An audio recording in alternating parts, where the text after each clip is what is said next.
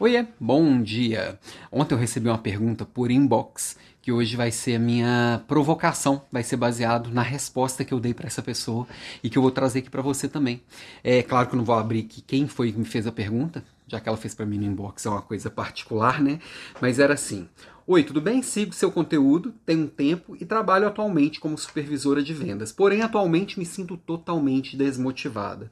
Como buscar motivação em meio a tantos problemas na empresa? Parabéns pelo trabalho e pelas publicações que me ajudam bastante. Grande abraço. É, eu recebo perguntas parecidas com essa com uma certa frequência aqui. Gente desmotivada com o trabalho, gente sem saber de onde reúne forças para fazer as coisas. E eu respondi para essa, essa pessoa que me mandou aqui essa pergunta sobre três grandes passos que eu acredito que possa facilitar essa busca da motivação. Tá? A motivação é algo complexo, complicado e individual. Tem gente que reclama que o gestor não motiva, que a empresa não motiva. Isso não é papel do gestor e da empresa, isso é papel seu. É papel do, do, do líder e do liderado se automotivar e provocar a motivação dos outros, mas nunca motivar o outro, porque a motivação ela é individual. Então, eu falei de três grandes passos aqui, tá? Primeiro grande passo é você encontrar sentido no que você faz.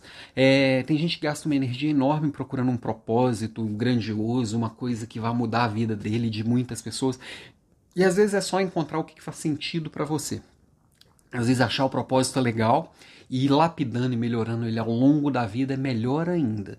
Que você vai chegando mais próximo de si mesmo e daquilo que faz sentido para você.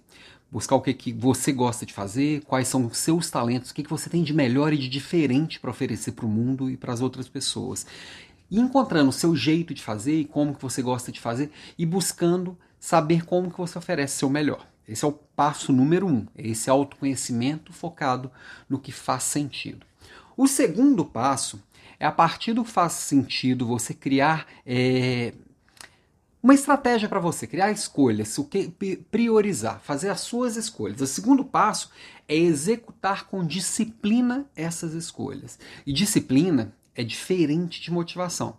Tem gente que fica esperando acordar motivada, soltando rojão, pulando e saltitando. Não, muitas vezes isso não acontece. A disciplina é o que faz você fazer o que tem que ser feito, como um adulto faz e encara as coisas. E a hora que você começa a entregar com excelência aquilo que tem que ser feito, as pessoas começam a perceber e te reconhecer que você executa bem. E aí você vai para um terceiro passo, que é quando você começa a ser reconhecido realmente pelo que você faz bem. E aí a motivação ela começa a aparecer como uma mágica, assim. Porque se você percebe que você faz bem, o outro reconhece que você faz bem, você já se diferencia do outro, você sente mais vontade de fazer. Parece simplista, mas não é.